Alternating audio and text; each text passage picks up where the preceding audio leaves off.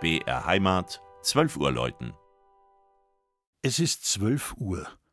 Das Mittagsläuten kommt heute von der katholischen Pfarrkirche St. Michael im niederbayerischen Hengersberg.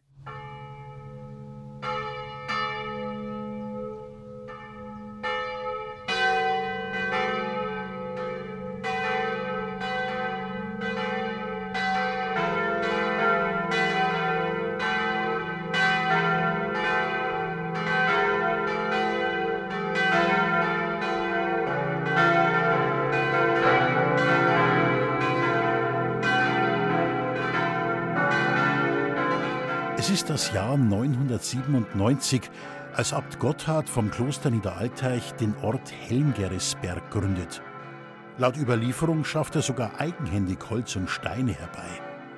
Schon wenige Jahre später erwirkt der Geistliche bei König Heinrich II. die Verleihung des Markt- und Zollrechts und die noch junge Siedlung wird so zum ersten Markt in Altbayern.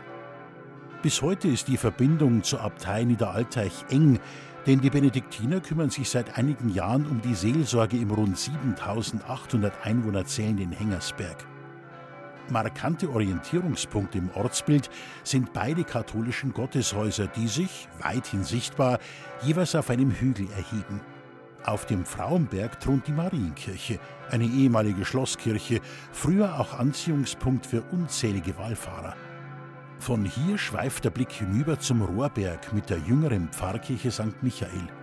Sie wurde um 1590 erbaut und vereint in ihrem Inneren verschiedene Stilrichtungen. Prägend für den Raumeindruck sind drei schöne Barockaltäre, die nach der Säkularisation aus Niederalteich und Kelheim angekauft wurden.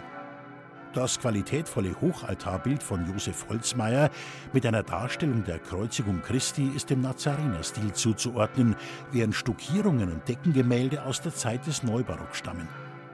Gegenüber der klassizistischen Kanzel verdient eine ausdrucksstarke Kreuzigungsgruppe mit überlebensgroßen Figuren besondere Beachtung.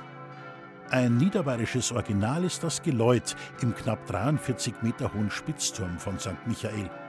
Vier Glocken von Perna aus Passau und eine von Hahn aus Landshut vereinigen sich zu einem harmonischen Fünfklang in den Tönen C, D, F, G und A.